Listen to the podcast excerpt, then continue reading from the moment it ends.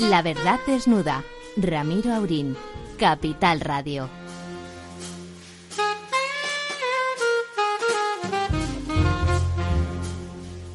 Muy buenas noches, amigas y amigos. Aquí estamos, una vez más, en esta primavera extraña, en este momento de, de excepciones que confirman la regla, aunque la palabra excepción en estos tiempos suena antiguo, don Ramón. ¿Cómo estamos? Bastante bien personalmente, pero más preocupado que otros días porque las noticias de hoy no son nada buenas.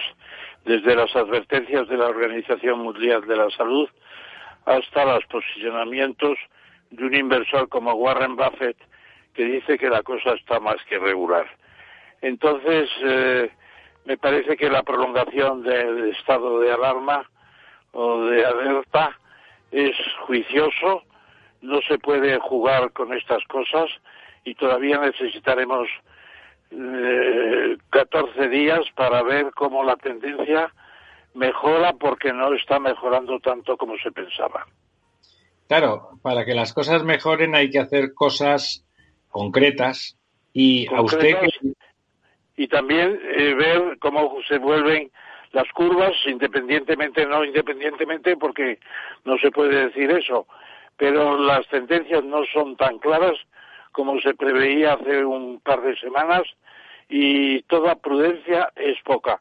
me, me, resulta muy claro que la Generalidad de Cataluña no haya pedido pasar a la fase 1 en toda Barcelona y en gran parte del litoral, sencillamente porque es muy peligroso adelantarse prematuramente. Bueno, además a ellos se le están girando las cosas eh, negativamente. Madrid empezó por delante y ahora ya está sobrepasado por, por eh, el área metropolitana de Barcelona y parte de Cataluña.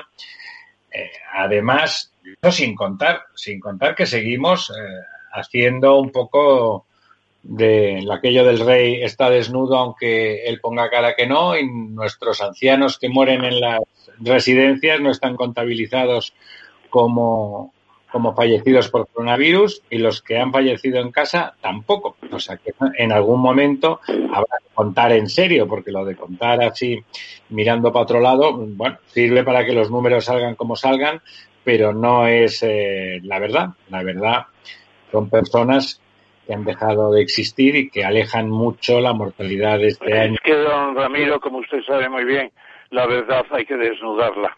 Y es lo que vamos a hacer esta noche. Efectivamente. Usted, además del estado de excepción, sabe bastante. Es el, el, que más sabe, porque fue el que más sufrió el franquismo de todos los que participamos por aquí. Y entonces aquello sí que era un estado de excepción, ¿no? Cuando uno manda mucho, eh, la tentación de pasar de la prudencia al autoritarismo es grande, ¿no? No, pero no piense usted tampoco como aquello que decían de del cine español en el en el franquismo, la noche oscura del cine español.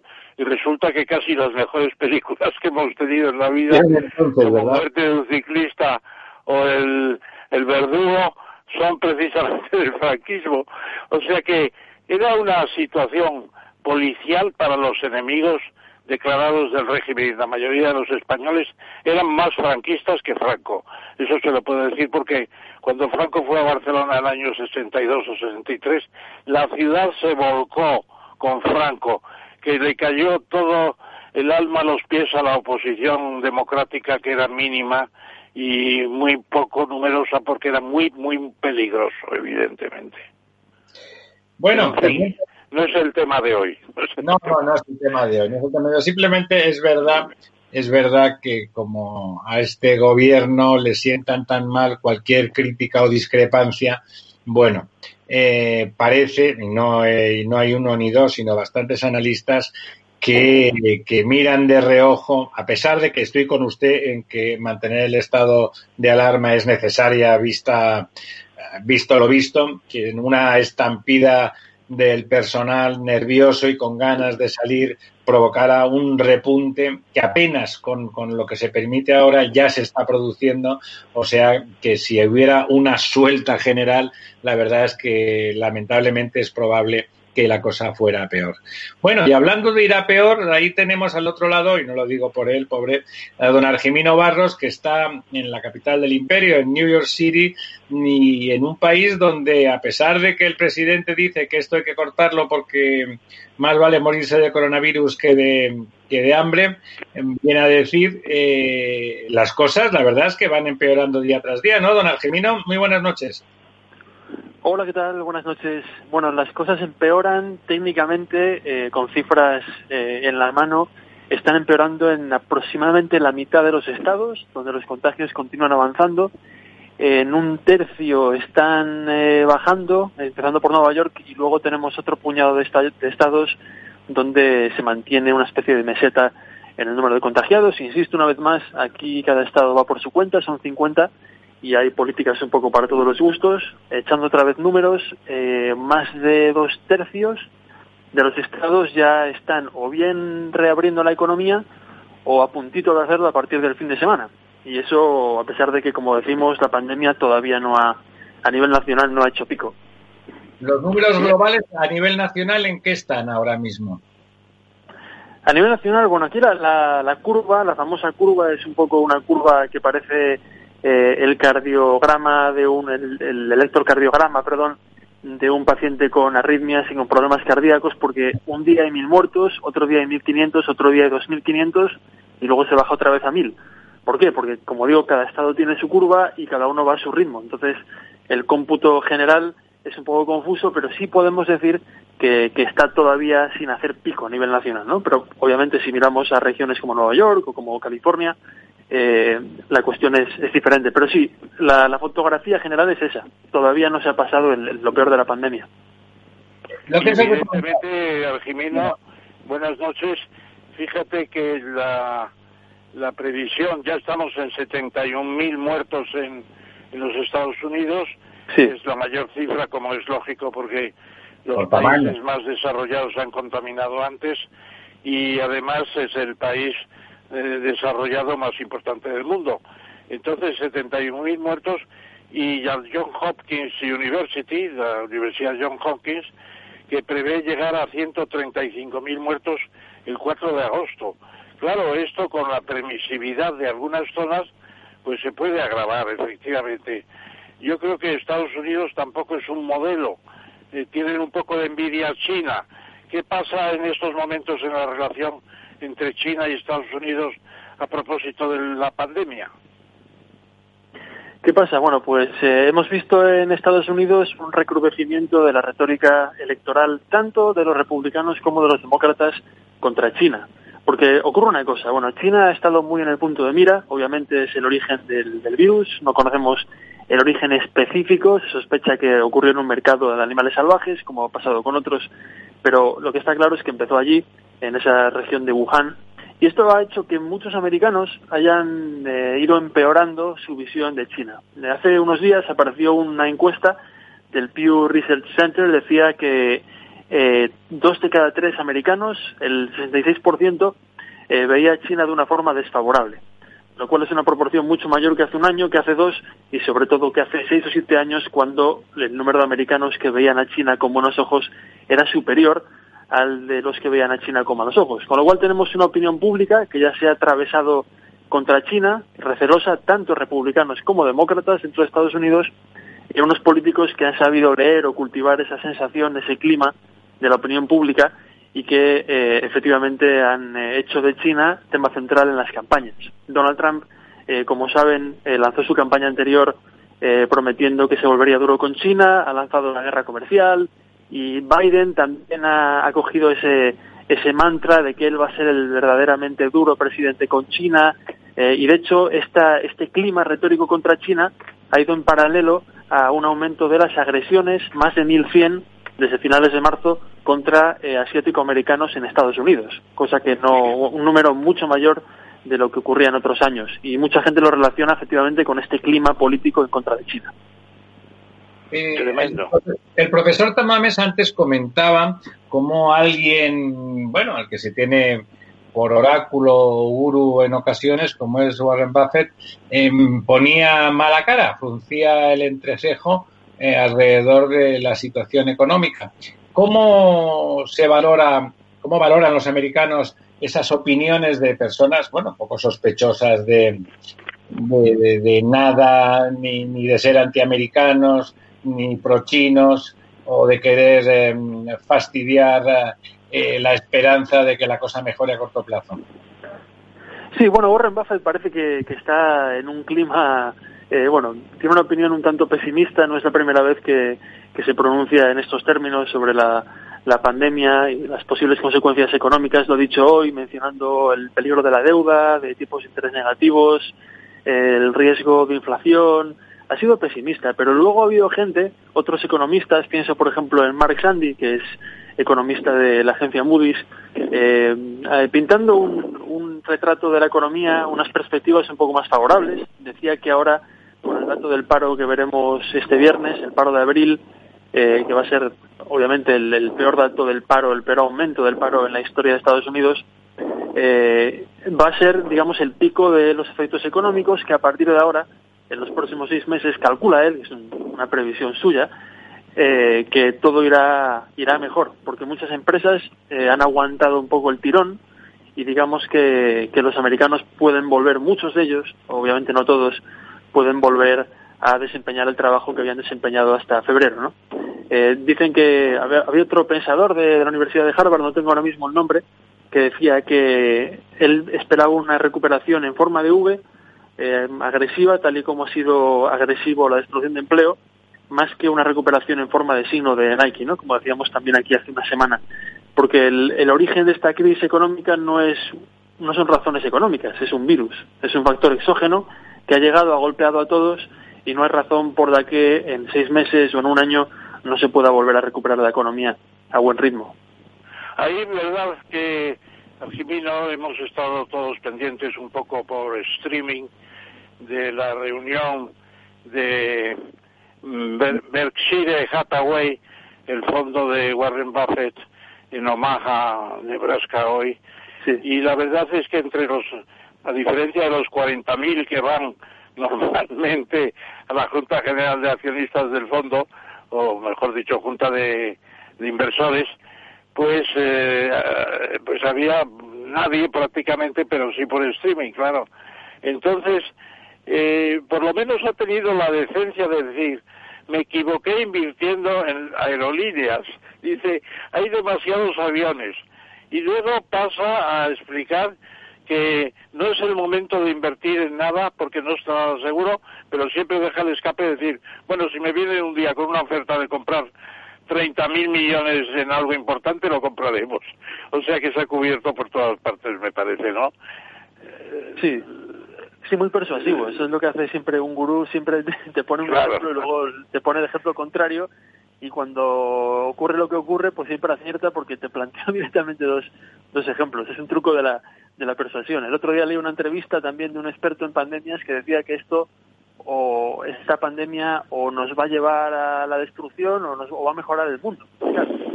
si mejora el mundo tiene razón y si esto nos lleva a la catástrofe también tiene razón, ¿no? Y al final eh, uno siempre recuerda eh, las eh, predicciones que, que, han acertado, ¿no? Entonces, hay muchos gurús que viven de, este, de esta forma de hablar y yo creo que Warren Buffett, aunque no tenga nada que perder, también Oye, ¿cómo explicas, Argemino, que el Nasdaq se haya recuperado desde la caída de marzo en un 33% que ha subido, mientras que el Dow Jones sigue ahí eh, ranqueando? ¿Cuál es la diferencia de cualidad y de cantidad? Bueno, depende. Cada sector tiene, cada índice tiene una representación mayor de determinados sectores. Eh, ahora mismo no sé cuál sería la respuesta específica a su pregunta, pero sí puedo decir que los sectores más eh, golpeados por la pandemia han sido los del sector servicios y los sectores servicios pues estarán más representados en uno o en otro índice. Y al final eh, han ido tirando en direcciones diferentes. Tenemos al petróleo, que está identificado más en el Dow, se pegó ese golpe, pero luego ha ido creciendo. Hoy no, por cierto, ya ha bajado en torno a dos puntos en el sector del petróleo, en la bolsa. pero digamos que ha ido un poco a tenor de, obviamente, las empresas que están ahí representadas. Y dependiendo del sector que ha sido más impactado, caso de los servicios, o menos impactado, caso de la tecnología, pues eh, se deja ver en el Dow y en el SP500. Y sobre todo las empresas tecnológicas, ¿no? Sí, sí que hoy, por cierto, han subido, han ido a contracorriente. Hemos visto caídas, como digo, en el petróleo, en las aerolíneas, en empresas de consumo que han sido especialmente perjudicadas, pero Alphabet, Netflix, Microsoft, eh, Apple y compañía han acabado en positivo. Oye, ¿y tú crees que en Estados Unidos supongo que no habrá tenido mucha repercusión el hecho de que el Banco Central Europeo por fin, tomando palabras de Super Mario Draghi, la señora Lagarde dice haremos todo lo necesario, pero ahí sale en contra el Tribunal Constitucional de Alemania que dice nada de comprar deuda pública de los estados. Eso allí no ha tenido ninguna repercusión porque vosotros allí tenéis el, sistema de la Reserva Federal que no se anda con, remilgos, ¿no? Sí, de hecho la Fed ha reaccionado con, con mucha rapidez esta vez. Yo creo que ha habido un proceso de aprendizaje, o se dice, respecto a lo que sucedió en 2008, que eran un poquito más eh, timoratos a la hora de reaccionar. Y en esta ocasión, tanto la Fed como el gobierno federal, con su presupuesto, han inyectado creo que un total de 9 billones, billones con B europeos, de dólares en la economía. Eh, que ha sido como la Fed hasta ahora algo así como 5 billones y luego el presupuesto federal unos 3, 4 billones. Eh, han sido mucho más enérgicos y, de hecho sí, pues tienen, es un país que no, no pertenece a ninguna gran confederación y no tiene que andar negociando eh, sus prioridades con otros países. Así que la, la, Fed ha sido muy enérgica a la hora de, de, inyectar, como hemos visto. Y de hecho hace una semana Jerome Powell, el presidente de la Fed, ha reiterado que él está dispuesto a continuar inyectando dinero en la economía el tiempo que sea, que sea necesario. Y eso, por cierto, tuvo también un buen reflejo en la bolsa. Eh, una persona que ha desaparecido, de, o al menos se ha puesto en un perfil extraordinariamente bajo, ha sido justamente el candidato demócrata a la presidencia en las próximas elecciones. El señor Biden prácticamente ha quedado a la sombra del show perpetuo de, del presidente Trump. ¿Cómo, ¿Cómo se percibe eso? ¿Como una estrategia o como una carencia? Bueno, yo creo que más que haber desaparecido, yo creo que lo han desaparecido eh, a Joe Biden. Lo ha desaparecido en concreto el presidente Donald Trump, que como saben, eh, si tiene que tener, si tenemos que decir un talento particular de Trump es el talento de eh, ganar, de acumular eh, la atención del público, porque si uno acumula la atención del público, al final, lo... perdón. Chupar cámara, digo, chupar cámara, un profesional de sí, chupar, chupar cámara, efectivamente. Él sabe colocar eh, titulares, sabe regalar titulares, sabe colocar, ofrecer carnaza a los medios. Y de hecho tengo aquí, acabo de recuperar justo ahora unos eh, datos. Eh, vamos a ver, desde finales de marzo, eh, Donald Trump ha sido mencionado en televisión tres veces más que Joe Biden. Ha generado siete veces más interacciones en las redes sociales y tiene 15 veces más seguidores eh, que Joe Biden. Y Joe Biden además, y Joe Biden además eh, ha optado por tomar una vía un poco más positiva o buenista en su campaña, más que atacar a Trump, que también lo ha hecho, pero en menor medida eh, la campaña se centra en los rasgos positivos de Biden como un hombre de Estado, un, señor experimentado, la encarnación de la decencia americana, la vuelta a un gobierno más tradicional, ¿no? a una a una América tranquila y esto pues puede funcionar mmm, con los seguidores de Biden pero igual no tiene no tiene ese esa fibra viral que puede tener un ataque vicioso contra contra el, el contrario y de hecho el vídeo más visto de la campaña de Biden eh, no es un vídeo del propio, propio Biden sino un vídeo de Barack Obama apoyando a Biden con lo cual es, es sintomático que el, la estrella que es Joe Biden eh, a día de hoy todavía siendo siga siendo eclipsada por el que fue su antiguo jefe eh, Barack Obama Don Ramón, ¿quiere usted liquidar eh, el asunto? No, yo simplemente recordar, recordar y que Jimino nos lo pueda glosar con el ambiente que hay allí. El hecho de que en abril eh, haya habido la declaración de algo más de 20 millones de parados, es decir, ha cogido la máxima masa después del empujón de marzo, que fue, fue medio mes prácticamente. Entonces, es más que todo lo que se planteó en la en la depresión, porque claro, la depresión de Estados Unidos tenía 130 millones de habitantes y ahora tiene 320 o 330. Y claro, ahora las magnitudes son, son dos veces y media, casi tres. Entonces, ¿cómo, ¿cómo se ha valorado hoy que de pronto 20 millones de parados, algo más, 20 millones de parados que surgen eh, destruyendo tejido productivo y postergando y va, va a ser un lastre tremendo en la recuperación, evidentemente, porque se habla de Estados Unidos por el por el Dow Jones, las 30 empresas, 35 empresas más importantes, pero hay mucha pequeña y mediana empresa en el sector servicios, desde la esquina de Nueva York, donde hay un señor con un carrito dando salchichas y pretzel, ¿no? ¿No es así? Sí, Cierto, cierto. Aquí en Nueva York el paro siempre ha sido virtualmente eh, muy cercano al cero, ¿no? Y la ética del trabajo pues es diferente, también es fácil despedir a los trabajadores, con lo cual hay mucha gran flexibilidad y movilidad laboral eh, de un empleo a otro. Eh, bueno, esta destrucción de empleo masiva y, sobre todo de golpe ha generado una situación dramática porque mucha gente ha estado pidiendo los subsidios por desempleo al gobierno, pero aquí en Nueva York, solo en Nueva York, hay mil personas dedicadas exclusivamente responder llamadas de la gente que pide el subsidio y no dan abasto. Si uno quiere realmente responder a todas, tendría que contratar a más gente. Eh, y por eso hay gente que todavía no está reflejada, hay parados que todavía no han sido reflejados en los números oficiales porque han pedido el subsidio, se han declarado en paro, pero, o bueno, se ha intentado declarar en paro, pero no han podido por eh, que los servicios públicos estaban desbordados. Con lo cual solo conocemos la cifra mínima. Luego hay gente que está en paro y todavía no, no conocemos esa cifra. Bueno, y bueno, ¿un, riesgo, de explosión social? ¿Perdón? Si hay riesgo de explosión social con ese brutal aumento del paro. Bueno, por ahora es pronto para decirlo. Aquí en Nueva York, eh, esta semana el ayuntamiento ha, ha, pedido ayuda a las organizaciones sociales para ayudar a, alimentar a la gente. Están eh, repartiendo 3 millones de comidas al día, ¿eh? 3 millones de raciones de comida al día eh, y quieren garantizar más. Así que por ahora el, tejido público está eh, haciendo un, un, gran esfuerzo para mantener a la gente alimentada, mantener a la gente en casa, sana, lidiando con la pandemia.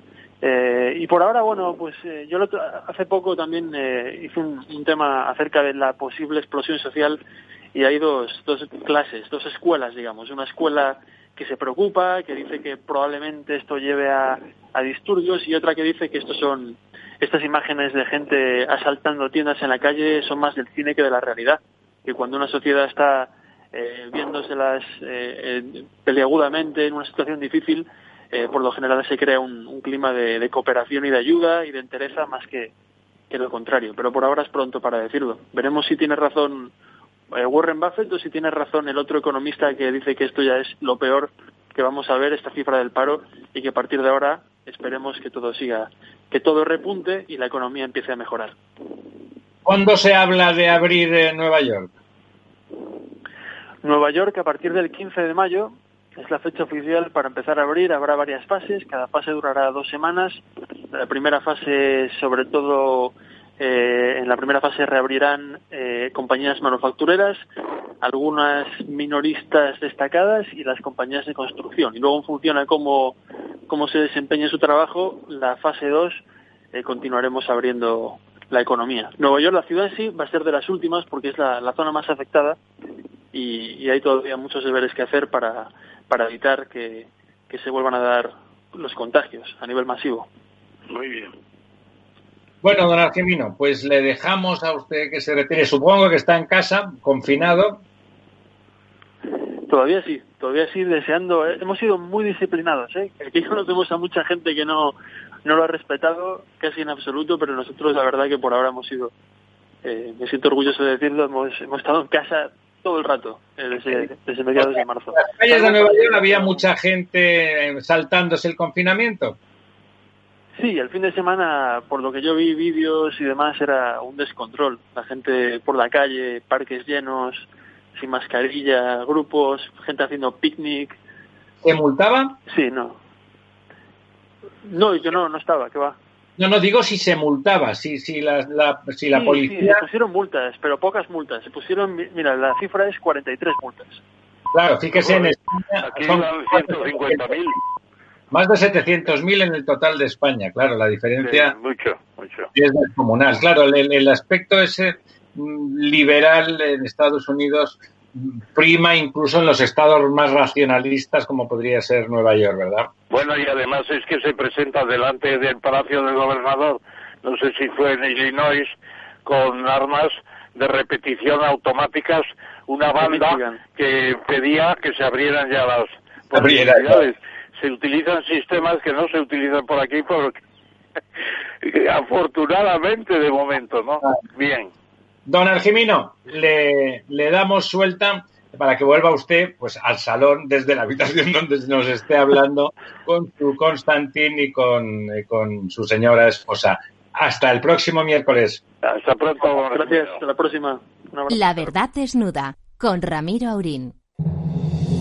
En un mundo globalizado y cambiante, los grandes debates de la actualidad cobran más sentido que nunca. Cada lunes a las 10 de la noche, Víctor Arribas analiza en Capital Radio los principales acontecimientos internacionales y cómo nos afectan a los españoles. Atalayar, las claves del mundo en tus manos, en Capital Radio.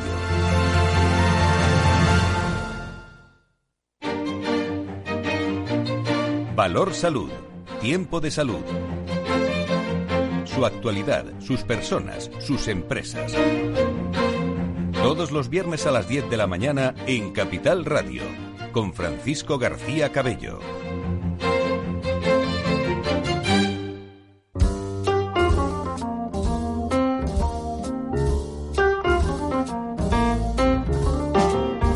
La verdad desnuda. Capital Radio.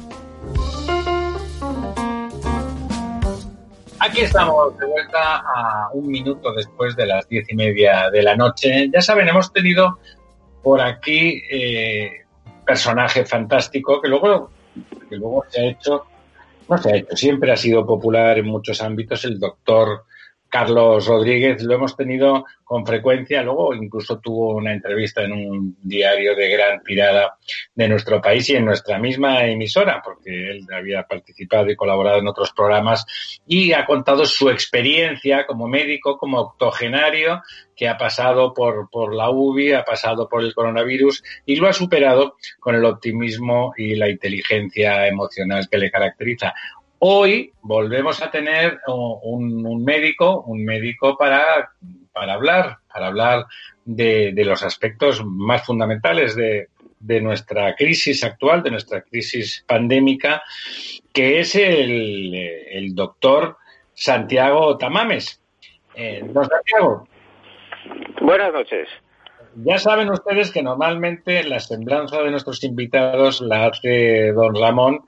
En este caso, pues doblemente, porque no se les habrá escapado a ustedes el apellido de nuestro invitado de hoy, y aunque podría ser que no fuera pariente suyo, bueno, pues la verdad es que sí que lo es. Eh, don Santiago es sobrino, es sobrino eh, de, de nuestro profesor don Ramón Tamames y por lo tanto le pedimos doblemente que con, con más cariño de lo habitual haga la semblanza de nuestro invitado. Sí, don Santiago, buenas noches. Me alegro Buenas mucho de que estés aquí. Ramón. Bueno, eh, el profesor Tamames, don Santiago, eh, lo digo porque es profesor titular en la Universidad eh, de Madrid, en la Universidad eh, Complutense, Complutense, desde hace bastantes años ya, con una gran experiencia, con muchos alumnos ya en su currículum, por así decirlo. Es también miembro de la Real Academia de Medicina correspondiente y donde ha presentado bastantes trabajos. Eh, la última vez que estuve por allí fue en la presentación del profesor Guillén, eh, colega de don, de don Santiago, que es el gran traumatólogo del Real Madrid, es conocido en todo el mundo futbolístico y una gran persona además, como el propio Santiago. Y luego ha tenido una actividad muy muy importante en el plano científico, con 75 eh, artículos en revistas eh, científicas y una cosa que no es tan frecuente, 17 películas, filmes a lo que era muy, muy aficionado precisamente su padre, también del mismo nombre y apellido. Eh, yo recuerdo haber visto algunas de sus operaciones precisamente en cintas, en cintas cinematográficas. Él tiene además una actividad muy importante en la, en la medicina privada, donde dirige varios equipos médicos y he hablado con él varias veces y tiene una visión bastante clara, creo, del Sistema Nacional de Salud de España. Por lo cual creo que es una persona con quien poder hablar hoy con él en la verdad desnuda y preguntarle ya de una vez eh, qué opinas del tratamiento que hemos dado en España al tema eh, y qué perspectivas le ves de empezar a encauzarse el, problema. Santiago, bienvenido. Pues muchas gracias por la presentación y dirigiéndonos al problema de una forma directa. Eh, bueno, pues el, el, problema de la pandemia en España nos ha pillado a todos eh, con el paso cambiado. Eh, no hay que ver nada más que cómo hemos ido siempre por detrás de los problemas, hemos ido poniendo parches a los problemas y nunca hemos podido adelantarnos a las situaciones que se han creado. Eh, todo cirujano sabe cuando está operando y opera un caso delicado qué problemas pueden surgir nada más acabar de operar y siempre está uno pendiente de esos problemas porque es, es, experto en la materia de cirujano y conoce la fisiopatología que puede aparecer. Pero aquí, desgraciadamente, eh, nos pilla con el pie cambiado, no se sabe nada, puesto que eh, claro, eh, cuando un filósofo como Hipócrates, allá por el año 460 desde Cristo, quiso ser médico y filósofo, pues vale, pues estaba muy bien, pero claro, ahora un filósofo que se nos dedique a ser ministro de Sanidad, pues no creo que sea la persona más adecuada para poder gestionar un tema tan delicado como es esta pandemia. Y bueno, pues entre que han entrado en el mes de enero y encima pues es médico, de médico no tiene nada, sino que es un simple filósofo, pues claro, pues eh, pues simplemente pues no tenemos ni no tiene ninguna experiencia. Que se apoye en un médico epidemiólogo como es el doctor eh, eh Simón, pues, sí, pues hombre, teniendo en cuenta que cuando yo o alguno de mis pacientes, cuando quieres encontrar a un médico que te ofrece confianza, lo primero que haces es mirar su experiencia profesional, su currículum, su actividad diaria, su quehacer, cómo se mueve, cómo se desenvuelve. Pues claro, también nos metemos en una cosa en la cual, pues, eh, eh, con un semejante currículum que yo me he dedicado a ver, pues tampoco tiene un, un, currículum, vamos, por no ser que yo me confunda, no es ni médico especialista en medicina preventiva, simplemente tiene un diploma, una diplomatura en epidemiología en Londres. Entonces, pues ya con esas dos cosas y metiendo la política de por medio, pues si de un problema sanitario lo convertimos en un problema político, pues entonces mal vamos a ir y así hemos ido siempre. A paso cambiado, a contrapié, gestionándolo mal, rectificando cuando ya se habían confundido y, y siempre por detrás de todo el resto de países que han ido por delante nuestra y claro, pues se han, se han anticipado a aquellas cosas como podrían ser mascarillas, como podrían ser trajes de protección individual, es decir, medicaciones nos ha pillado siempre con el pie cambiado. Eh, eh, panorama, pues el panorama, afortunadamente, como cualquier pandemia, pues tiende a evolucionar. Tenemos su ascenso, su escalada, como dicen ahora, pero desde luego la desescalada mal empleada, porque cuando uno escala una montaña luego lo que hace es un descenso de esa montaña, pues el descenso de la pandemia, pues sí, tiene que serlo, porque toda pandemia tiene su ascenso, su parte de pico, su meseta, su descenso y luego pues una poquito de meseta. Entonces, yo creo que estamos empezando a ver la luz al final del túnel, pero no debemos confiarnos. Y la confianza eh, se ve en estos últimos días que han dejado salir a la gente a la calle. La gente no ha vivido nada de lo que nosotros hemos vivido.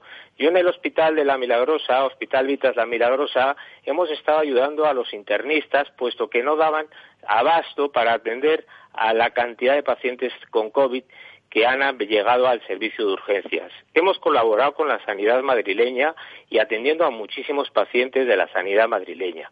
Pero claro, todo esto está, eh, está bien desde el punto de vista de que hemos estado ahí y hemos vivido una serie de situaciones que de verdad que si esas situaciones se las explicáramos eh, con unas palabras llanas a la población eh, española, pues entenderían la situación en la que hemos estado tan crítica y en la que mantenemos la situación actual.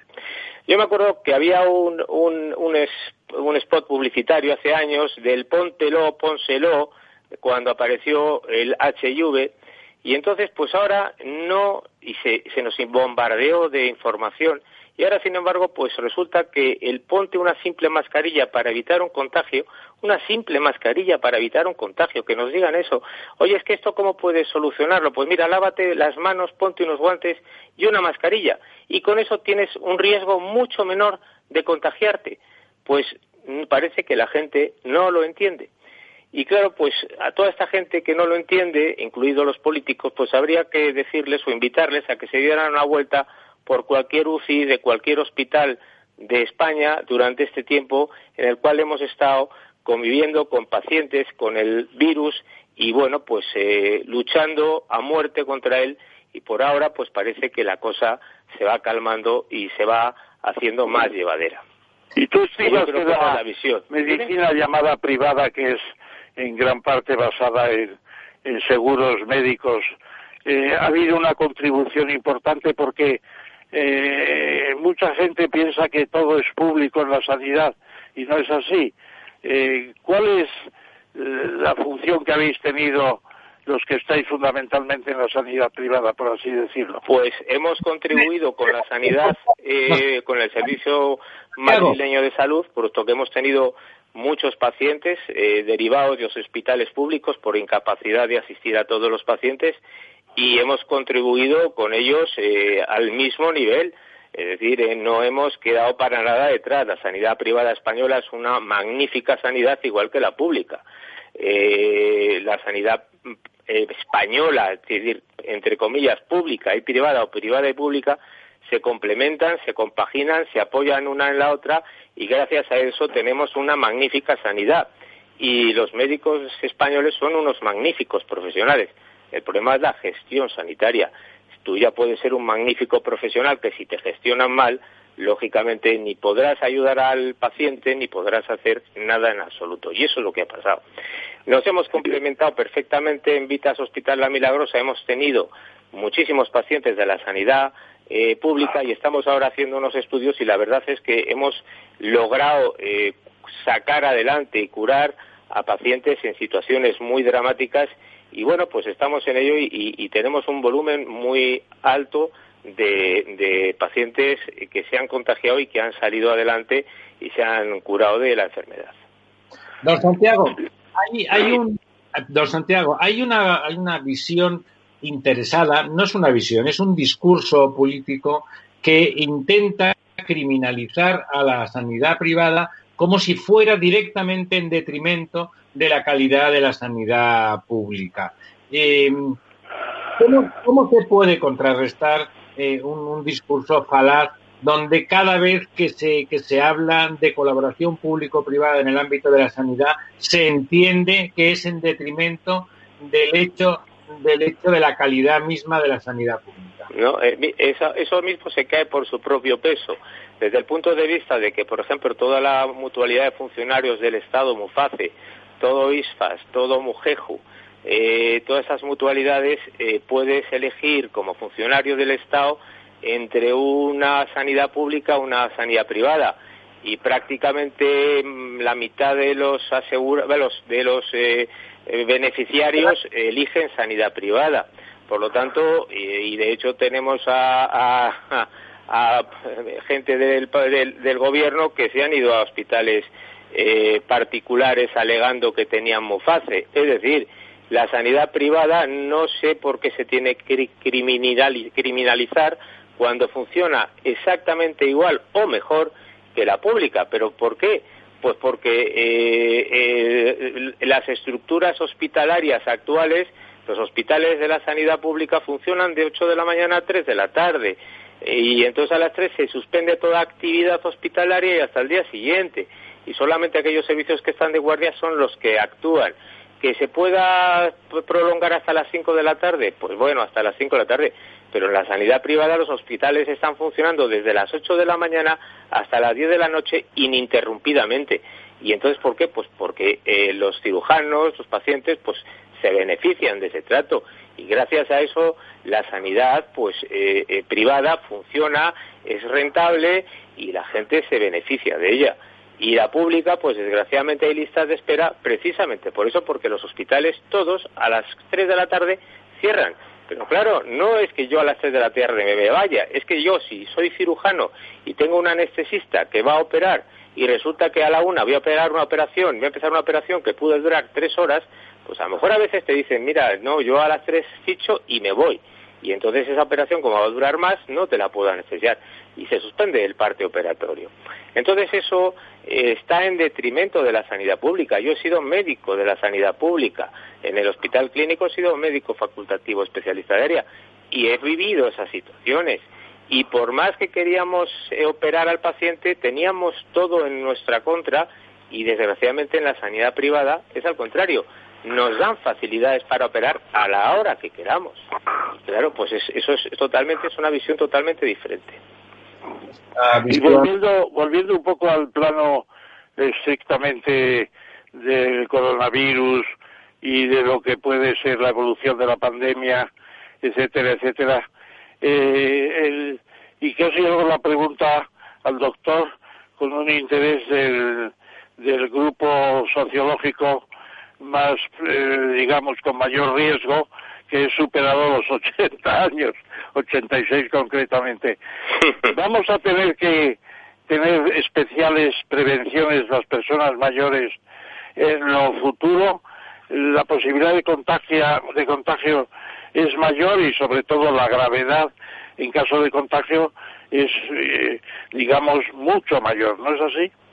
Sí, pero, pero no por... Vamos a ver, la, la enfermedad es una enfermedad que es una enfermedad eh, basada en la gripe, que todos conocemos, con una rapidez de contagio, con una aparición de síntomas mucho más rápidos y más serios, pero sí es verdad que el problema es que la gente mayor tiene una serie de, de, patologías asociadas, como puede ser hipertensión, puede ser diabetes, puede tener una enfermedad pulmonar obstructiva crónica, todo eso agrava el pronóstico de cualquier patología respiratoria, no solamente la del coronavirus, sino cualquiera. Ha habido gente con 80 y muchos, 100 años, 90, que han salido en la prensa, que han salido adelante. Por lo tanto, yo creo que aquí ha habido más bien un problema de todos los fallecidos en residencias de ancianos o de mayores todos los eh, fallecidos eh, de, de, esas edades han sido por poner tarde el, el, remedio, puesto que se ha visto que si tú en los ambientes eh, los, los, los aireas, la gente no está hacinada, la gente se pone mascarillas, el virus no tiene capacidad de, de, de, infectar tan fácilmente. Lo que pasa es que en las residencias eh, muchas de ellas estaban abandonadas, eh, no tenían prácticamente personal. En cuanto cayeron tres, eh, tres, tres, personas enfermas ya no había personal para atender a tanto anciano y por eso han fallecido tantos ancianos en residencias. Pero, pero no por, sino por el hacinamiento, por la convivencia, por, por, por una serie de cosas que no tiene que ver con los 86 años, sino simplemente pues porque con 86 años se tiene más patología que con 50, pero eso no significa el virus se ha, se ha, vamos, se ha ensañado con todas las edades. Y yo conozco gente que ha fallecido con 50, con 60, con 70 y hasta con 80 y 90, pero también sé y conozco mucha gente que ha salido adelante y concretamente ahora mismo tengo un paciente operado que ha tenido el coronavirus y que luego le hemos tenido que operar de urgencia de una perforación de una víscera en la cavidad abdominal y está saliendo adelante como jabato y llega a los 80 años. Es decir, que no siempre la edad es un condicionante. Lo que pasa es que eh, en el contexto en el cual te puedes mover puede hacer que seas eh, más candidato, pero gente muy joven se ha contagiado y lo ha pasado muy mal y gente joven ha fallecido. ¿eh? O sea, yo no veo que la edad ahora mismo sea discriminatoria para el virus. El virus se va a ensañar con cualquiera de nosotros si nos contagiamos. Y en base a nuestra capacidad de defensa, pues podremos hacerle mejor o peor frente. Pero sí es verdad que no la edad, yo creo que ahora mismo la edad se está demostrando que no hay el tener 86 años no significa que vayas a poder tener más posibilidades de enfermar del virus. Otra cosa es que luego los servicios de apoyo te nieguen una serie de medidas que se hicieron inicialmente ordenadas por el Ministerio de Sanidad y que se dio orden de que aquellas personas mayores de una cierta edad pues se les dejara, por así decirlo, en segundo plano frente a gente más joven. Y claro, pues esa gente sí que careció de una serie de medios que luego se dio contraorden, se levantó esa contraorden y entonces se han beneficiado. Y claro, si yo con una persona de 80 años no puedo hacer lo mismo que con una persona de 60, pues mal vamos. Yo tengo que poner todos mis medios para curar a la de 80 y a la de 60 y a la de 40. Eso también lo dijo Sócrates, de 80 irá peor que al principio, ¿no? Sócrates. Digo Sócrates, eh, el gran médico Hipócrates, Hipócrates. Exacto, el filósofo de Cos, médico filósofo de la isla de Cos. Una última pregunta, don Santiago, una última pregunta. ¿Le parece al hilo de lo que estaba comentando sobre las residencias? ¿Es cierto, como se ha extendido en la información general y bueno, y algunos medios en particular, que ha habido más incidencia y más eh, y más letalidad en las residencias privadas que en las públicas? No, yo creo que ha sido exactamente igual. Yo no creo que haya, haya habido. Yo, eso es otra vez, volvemos a lo, a lo de antes, a la criminalización, intentar eh, eh meter cizaña contra la sanidad eh, privada o contra las residencias privadas. Desgraciadamente, el virus no entiende de seguridad social, de sanidad privada, de años, de partidos políticos. no nada más. O sea, no, ha sido más en la, en la privada que en la pública. No, no ha habido incidencia, ha sido exactamente la misma. Y desgraciadamente muchas residencias han fallecido mucha gente y sin embargo otras no han tenido contagio y ha sido por las medidas previsoras de cada residencia en cuestión en función de lo que iba diciendo el ministerio. Pero claro si el ministerio va por detrás pues poco podemos hacer para reaccionar a tiempo. Y ha sido todo eso. Es decir había que mantener una serie de de situaciones el 8M y todo eso ha habido hasta setenta y tantos actos multitudinarios y eso ha hecho que se desbordaran todas las previsiones. Si no, seguramente en España habría habido mucho menos contagiado y mucha menos mortalidad. Ese, ese índice que se dice que una semana antes hubiera supuesto un 60% menos de mortalidad, ¿es, creíble? Sí, es cierto, sí, sí, vamos, totalmente de acuerdo si se hubieran prevenido antes tal y como sabíamos. Una grave, una grave responsabilidad política y yo diría que más que política, ¿no? Tremenda, tremenda. Lanzar a la gente el 8M ahí a circular con los movimientos reivindicatorios que lo podrían haber dejado para el otoño, seguramente. Efectivamente. Pues seguramente hubiera habido muchísima menos contagiosidad, muchísima menos morbimortalidad y hubiéramos estado muchísimo mejor de lo mal que hemos estado. Efectivamente. Don Santiago, muchísimas gracias. Ya sabe que es la casa de su tío, es también la suya. Eh, seguiremos alguna semana de estas, le llamaremos pues a ver si la cosa ha evolucionado con más racionalidad que hasta la fecha. A mí me ha una pregunta que ya no la planteo, pero para que la próxima vez nos cuentes qué pasa con la futura vacuna, porque claro, la vacuna si empieza Ah, bueno, sí, la vacuna está ahí y, y en septiembre estar seguros que la tenemos. ¿La tendremos cuándo? ¿Usted cree que tenemos vacuna? En septiembre tenemos vacuna seguro. Hay una, hay una eh, empresa americana que está compitiendo con el resto y, y bueno, pues eh, piden una serie de condiciones la OMS y posiblemente en septiembre, porque además esta empresa está haciendo ya el preclinical testing al mismo tiempo que están fabricando vacunas. Por lo tanto, eh, hay que estar muy seguro para que yo produzco, ya estoy fabricando vacunas al mismo tiempo que estoy haciendo los ensayos.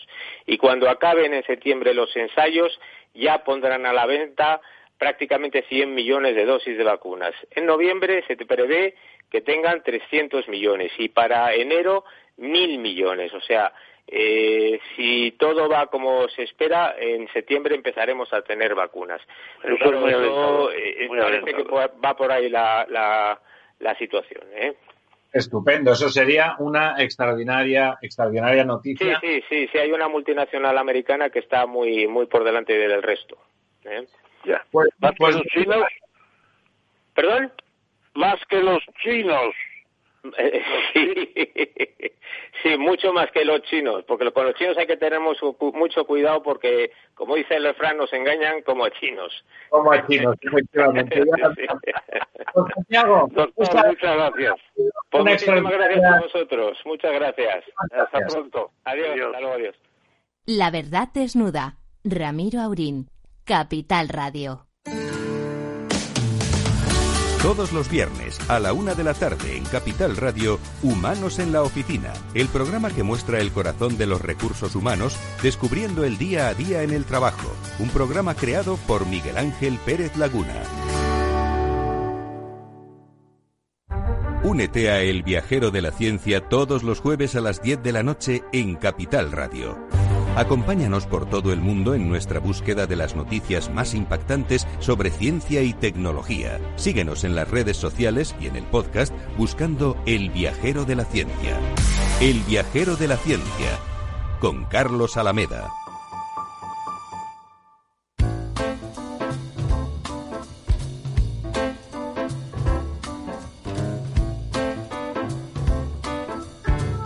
La verdad desnuda. Con Ramiro Aurín. Aquí estamos de vuelta, 56 minutos pasando de las 10 o si quieren ustedes 4 minutos para las 11. Tenemos, tenemos al otro lado del teléfono, ya que ya saben, ahora todo lo hacemos por teléfono, eh, tenemos a un buen amigo, a un excelente profesional, a un compañero ingeniero de caminos, don Juan Lazcano. ¿Qué tal, Juan? ¿Cómo andamos? Muy bien, buenas noches, estupendamente. Buenas noches, Juan. Muchos saludos. Don Juan.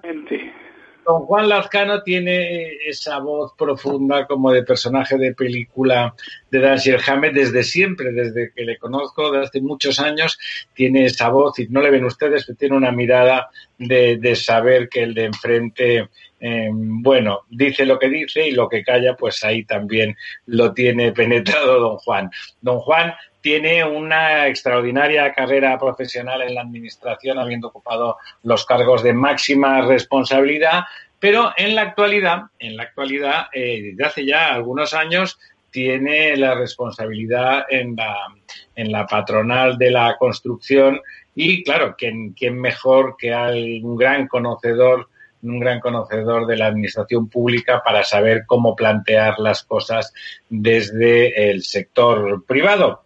Don Juan, eh, teóricamente, bueno, teóricamente y no teóricamente, seguro que nos lo confirma el profesor Tamames, eh, una de las salidas, quizá la única para intentar solventar a corto plazo el enorme problema económico y laboral que se nos echa encima, sería recuperar esa abandonadísima inversión, abandonadísima, hay que insistir en el superlativo, inversión en obra pública en este país, buscando a lo mejor las sinergias con ese plan para la adaptación al cambio climático y recuperar un mantenimiento que por carencia seguramente ha estado descapitalizando nuestro patrimonio en infraestructuras durante años. ¿Tienen ustedes confianza en que eso salga adelante y que la colaboración público-privada, incluso con aportación de capital, ya que va a haber problemas también financieros, sea acogida por el gobierno con más cariño de lo que una parte del mismo querría? Pues para ser sincero, yo estoy tengo en la cabeza, perdona, eh, la siguiente frase, esta vez sí, ¿no? ¿Eh? Eh, desde luego, el sector de la construcción yo creo que debe tener un papel preponderante en la reactivación y la reconstrucción de la economía y del empleo. Y, y tú lo sabes, ¿no? De, primero por, por lo, la, capacidad que tiene de crear empleo. Eh, la gente no lo sabe, pero es el segundo en creación de empleo después de la agricultura. Luego tiene otra virtud, que solo importa un 9% de los materiales que utiliza. Oye, y genera una actividad inducida de 1,92 euros por cada euro invertido. Eso que se habla ahora de, de sectores con poder de tracción, ¿no? Hoy se hablaba de esto precisamente en COE, ya sabes que, que presido también la Comisión de Infraestructuras y Urbanismo en COE, y yo tengo esa esperanza, pero, pero fíjate, cuando te pones a leer papeles, de, por ejemplo, de la Unión Europea, y, la Unión Europea habla de que es un momento de la fusión de los planes premios a la pandemia y habla del Pacto Verde y la Agenda Digital.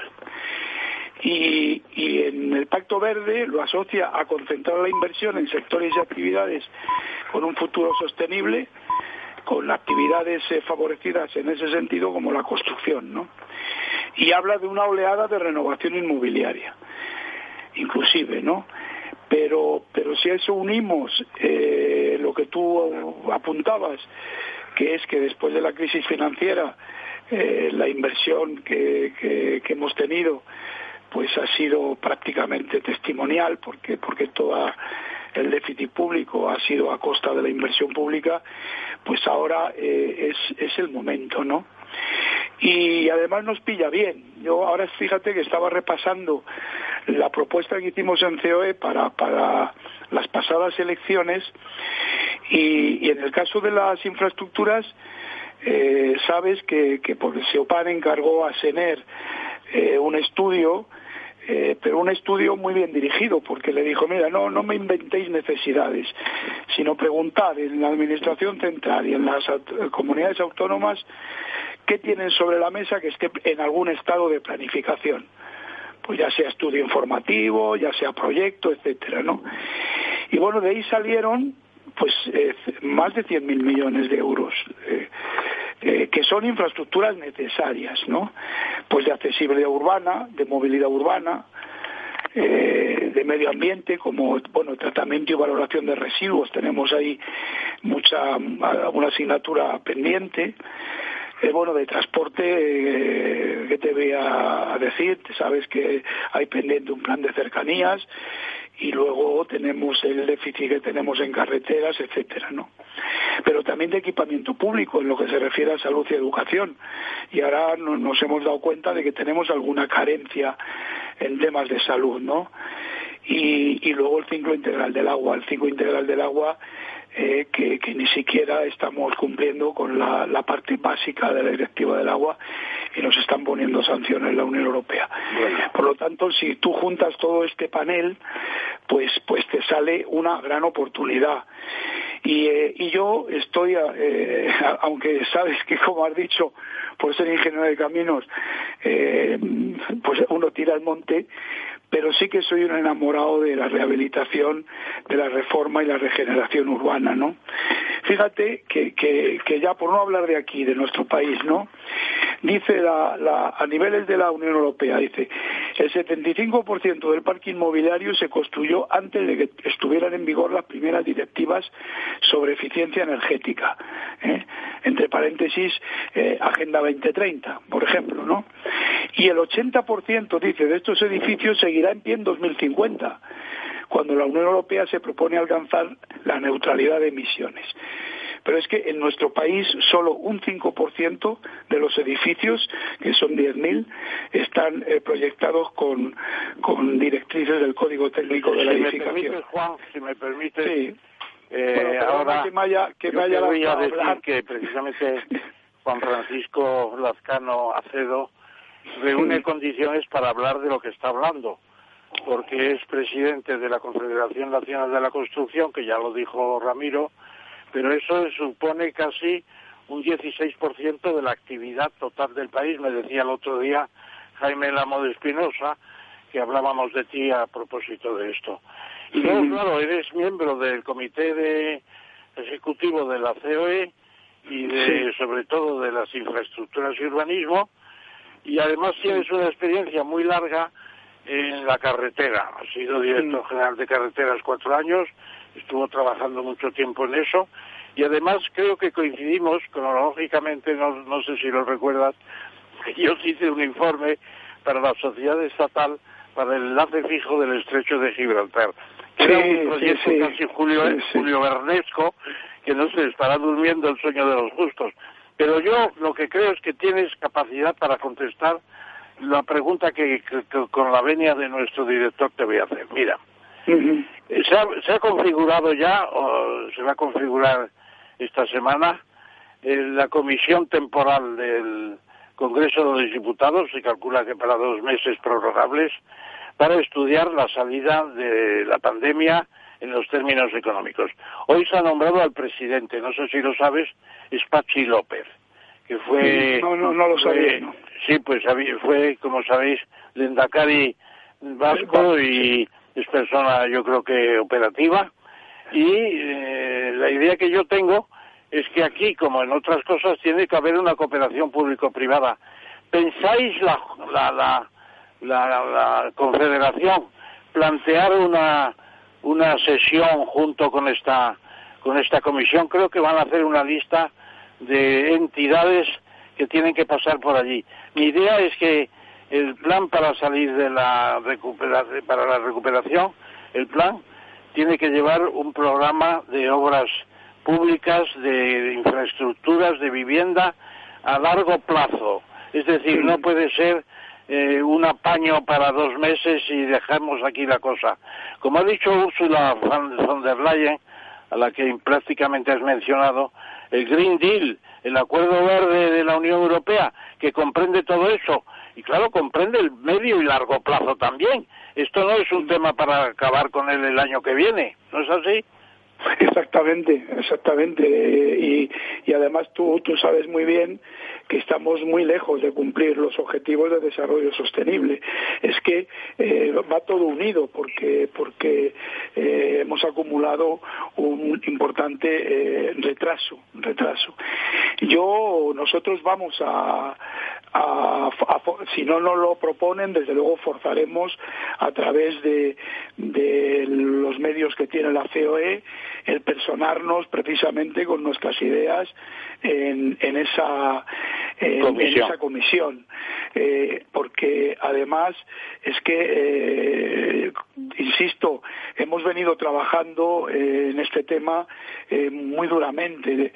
Tenemos documentos muy sólidos, tenemos documentos donde está estudiado hasta el coste-beneficio de cada actuación. No, no son actuaciones, te digo, planificadas y por lo tanto hasta con su estudio de coste-beneficio. Por lo tanto, se pueden ordenar eh, por, por, por, su potencialidad eh, eh, y beneficio social, ¿no? Y esto es importante. Mira, me recordabas, si me permite, Ramón, pues desde tu, tu, tu especialidad, el otro día echaba cuentas porque yo estuve 12 años de su director general con gobiernos socialistas, desde el 85 al 96. Y luego fui director general de carreteras con el Partido Popular. Eh, soy un profesional, como puedes ver. Pero me acuerdo que en el 96 había que salir de la crisis del periodo eh, y de los fastos del 92 y de, de aquella inversión tan fuerte que, que, hicimos en esa década, ¿no? Y, y, y, en el caso, por ejemplo, de las carreteras, hicimos un programa puente y sacamos adelante la contratación del pago aplazado y resucitamos el modelo concesional. Y, y es el modelo yo creo ahora para también para, para ayudar en, en, en la problemática que tenemos. Y, y, yo coincido en esto absolutamente contigo ¿eh? ya. Y, y en ese programa insisto, eh, aunque sea un tema incómodo e incluso poco popular la idea de que las autovías eh, no pagan su su coste los transportistas y el público en general también, claro, mientras que las autopistas tienen son tasas por servicios públicos que se prestan, etcétera. ¿Tú piensas que puede haber un método para establecer una especie de justicia social en estas infraestructuras, ir a algún método para mantenerlas al día, para mejorarlas, para incluso hacer algunos tramos nuevos, etcétera? Sí, mira, eh, yo presido también, como sabes, la Asociación Española de la Carretera, ¿no?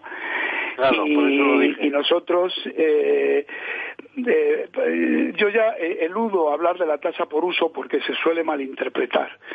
Y al final al gobierno le, le convencimos de que yo creo que, sí que le convencimos, porque cuando hablas con, los gobiernos o con los partidos en petit comité, todo el mundo reconoce que es necesario un sistema de financiación de infraestructuras.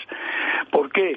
Pues porque los presupuestos generales del Estado no van a poder conservar el, patrimonio que tenemos y ni siquiera hacer acciones nuevas porque el gasto social va, en aumento.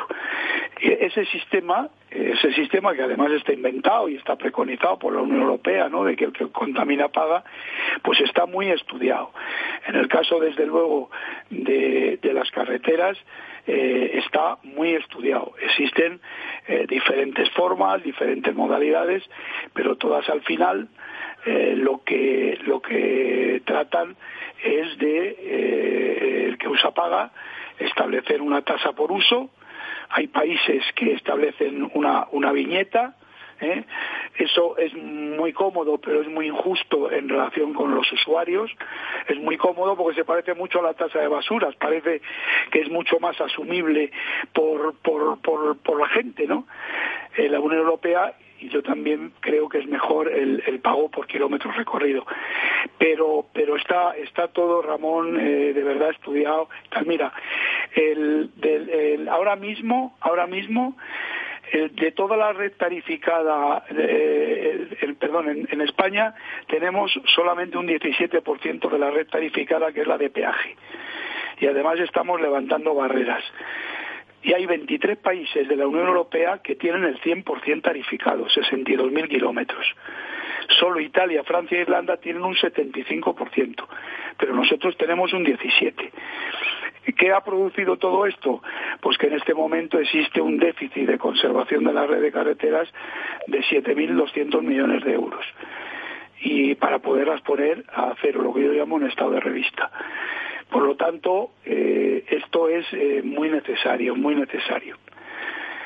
Y la colaboración público-privada, pues para la inversión, pues es el, yo creo que es la, la, solución. Pero la solución también, si nos vamos a la vivienda, pues también para la vivienda asequible. ¿Por qué? Pues, pues, pues si, si, quitas el precio del suelo eh, usando el suelo dotacional en derecho de superficie del que tienen las administraciones públicas, pues has creado una vivienda de precio asequible. Y, bueno, todo este, todo este tema yo creo que hay que, tomárselo de verdad, de verdad, en este momento muy en serio. Eh, tenemos eh, de verdad eh, unos profesionales extraordinarios en este país, venimos presumiendo de ellos, es lo que nuestras empresas además están haciendo eh, por el mundo, por lo tanto lo conocen muy bien y solo es menester pues que, nos consulten, que nos digan y, nosotros les podemos ayudar eh, pues porque al final es, ayudar a nuestro país y, ayudar a a, este desempleo que nos va a venir, que la verdad es que nos, nos pone los pelos de la carne de gallina. Ya, nos, espera, don Ramón, un momentito. Eh, estos días, estas semanas, justamente estamos viendo como nuestras grandes empresas están em, recogiendo plusvalías y como capitalizando, se están vendiendo activos, están bueno, podría ser rotación estricta, pero resulta que está ocurriendo con varias de estas grandes empresas. Puede ser que se estén preparando nuestros grandes campeones, que lo son, son grandes campeones mundiales, nuestras empresas de obras públicas, para poder asumir inversiones, inversiones eh, en, en infraestructuras, ah, financiando desde su bolsillo en ese supuesto plan de reconstrucción que, en realidad sería extraordinariamente necesario. Eh, tú que conoces perfectamente a todos los responsables de esas empresas, ¿te parece que hay una cierta confianza en que se va a necesitar esa capacidad inversora y hay una cierta disposición de liquidez al respecto? Sí, está en la línea de lo que yo te decía, de esta vez sí, ¿no? Y, yo creo que efectivamente tendría que ser esta vez sí. Y, y por otra parte, por otra parte, eh, esta, esta, esta cooperación público-privada, pues eh, el dinero de Europa eh, tiene que venir. El dinero de Europa para la reconstrucción tiene que venir eh, en qué cantidad, con qué combinación. Bueno, pues nuestras empresas yo creo que, que si se posicionan en ese sentido, pues creo que, que lo hacen bien, porque tienen una, una, una confianza sobre todo en, en, que pueden ayudar y sobre todo en que esto se ha de producir. Yo no, no, no tendría el dato el dato exacto pero pero tu, tu pálpito eh, eh tiene mucha mucha verosimilitud. Ramón. No, yo lo que también pienso es que efectivamente tenemos un, un grupo de empresas eh, formidable que está a la cabeza del mundo. La estadística de servicios de construcción y de, eh, digamos, trabajos sociales, eh, servicios de todo tipo, urbanos, etcétera. España está a la cabeza. Hay una estadística por ahí, quitando los mercados propios, nacionales, que ahí China se lleva la delantera, incluso en Estados Unidos es posible, pero eh, lo que se hace fuera del propio país, eh, España está a la cabeza, me parece que hace como tres años, con 60 mil millones de euros de actividad. Ahí estaban pues Acciona, estaba ACS, SACIR, eh, etcétera, etcétera, FCC y todas las demás. Este es un grupo, yo, yo le preguntaría a don Juan, le preguntaría, ¿tú ves que sean capaces de tomar una iniciativa, tendría que incluir también a SEOPAN y qué sé yo, ANSI, eh, son capaces de imaginar un proyecto como que tú dices y hacer una propuesta global al, Estado español para que no se duerma? Sin duda, sin duda. Y, y yo creo que yo creo que la eh, la vamos eh, con el, detalle además eh, lo hemos llegado a hacer, porque como os decía al principio, eh, están identificadas eh, las, las actuaciones necesarias y están identificadas con nombres y apellidos, con kilómetros con las, las horas de ahorro diario si se trata, eh, según se trate de transporte o de otra cosa, el beneficio social en un periodo de 30 años, etcétera, etcétera. Es decir, que, que este, se está absolutamente preparado en, en esa línea. Y, y, no solo en el tema de infraestructuras, eh, infraestructuras, sino también te decía en el tema de, de reforma y rehabilitación. ¿Eh? donde generar 400.000 nuevos empleos es eh, simplemente bastaría con que del 2,2 de empleo que dedicamos a reforma y rehabilitación en España pasáramos al 3,9 que dedica Francia, Bélgica, Portugal, Italia y Alemania y estaríamos creando 400.000 empleos. Es decir, que, que, que ahora mismo el sector empresarial en su conjunto eh, tiene eh, toda la capacidad y todos los medios y los estudios hechos para podérselos aportar al gobierno. Y no tendríais incluso que entrar en lo que es la preparación de esos trabajadores. Cuando se habla de 400.000 nuevos para rehabilitación, que has dicho, explicado muy bien, eh, ¿tú no crees que el español ya tiene aversión no solamente a los trabajos domésticos y otros del estilo, sino también ya empieza la construcción, que dependemos en gran parte de la inmigración. No tendría que haber una capacitación mejor, porque ahora no tenemos, eh, en el franquismo tan deteriorado y tan vituperado, pues yo me acuerdo que estaba la, una formación que se llamaba algo así como el, el formación obrera, no sé qué, y lo que hacíamos era prepararlos para enviarlos a Suiza, al Benelux. Se iban todos. Cuando llega la democracia se suspende el servicio, como se suspendió también el servicio de extensión agraria, que era formidable, y nos quedamos con, con gente que dice, yo a la construcción ni hablar, a la mina ni hablar, al servicio doméstico ni hablar, a la agricultura ni soñando. Y tenemos una situación terrible de un paro crónico que mucha gente que no quiere trabajar, aunque sea triste decirlo y duro, pero yo creo que esa formación profesional, ¿no tendríais que intervenir más los empresarios y las asociaciones?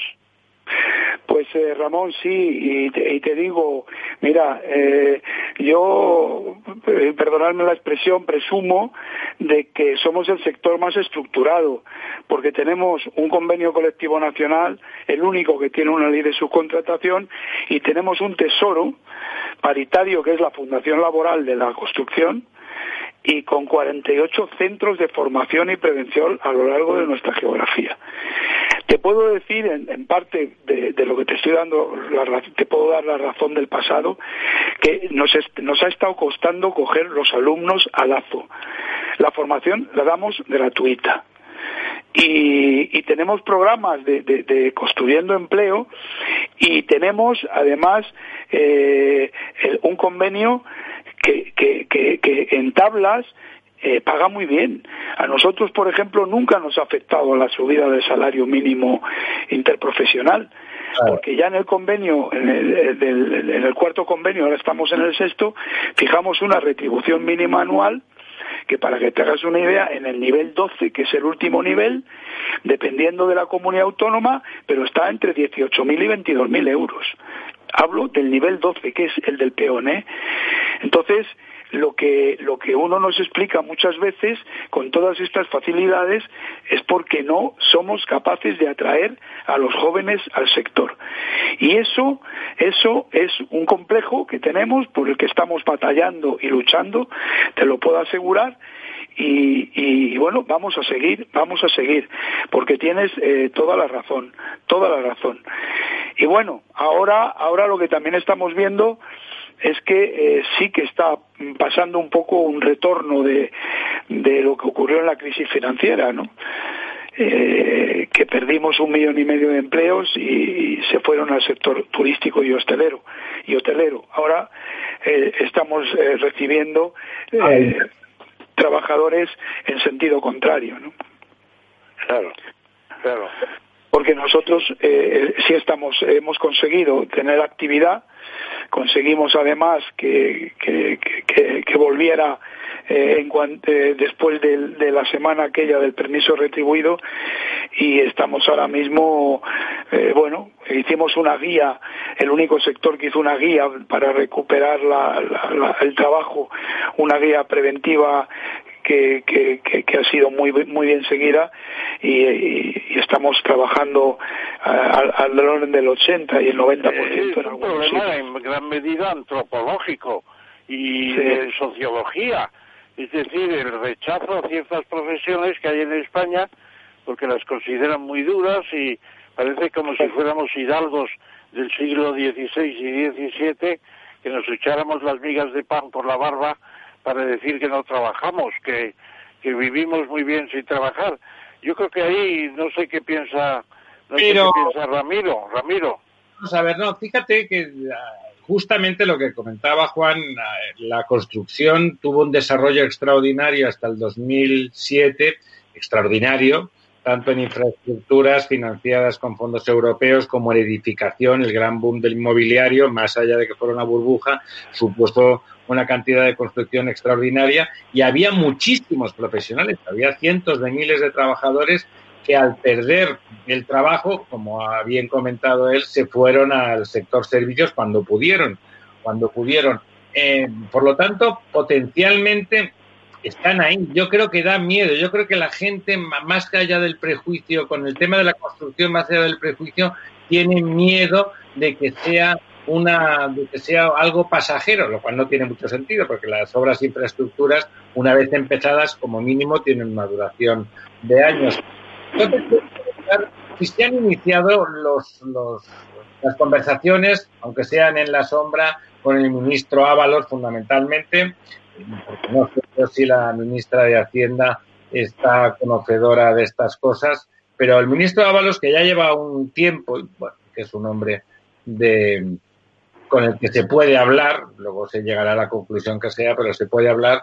Eh, si, le, si te parece, Juan, que tiene claro él también, que también es un momento para un ministro de fomento eh, tener el momento en que hay disponibilidad, el amigo Montoro ya sabes que decía aquello de que él no creía, que me hacía mucha gracia en el sentido negativo, que él no creía en el efecto inductor o tractor, como decías tú, de las infraestructuras, lo cual, un ministro de Hacienda, lo de la creencia es mejor dejarlo para otras consideraciones. Eh, parece que, que Ábalos sí que tiene fe, que, incluso te diría que tiene ganas de, realizarse como ministro este año sí, esta vez sí. Yo, yo pienso como tú, ¿eh? tanto el ministro Ábalos como Pedro Saura, el secretario de Estado, eh, comprenden y, tienen, yo creo, asumido eh, este, este potencial del sector. Inclusive yo, yo he alabado siempre eh, la honestidad que han tenido en reconocer el déficit patrimonial eh, que teníamos por falta de, conservación y muchas veces han tenido hasta la, valentía en, discursos públicos hasta de, valorarlo. Por lo tanto, yo creo que sí, que, tanto que hoy día el, equipo del ministerio eh, esto lo tiene lo tiene asumido y, bueno yo lo que creo es que el resto del gobierno eh, tendría que entender que, esto tiene que ser una, una, una, salida eh, en este momento y, y, ponerlo y ponerlo y ponerlo en marcha. No no no ponernos en piñón fijo como siempre pasa con, con muchas veces con, con otros sectores y, y entender que, que, que, tienen aquí una, una, una palanca muy importante.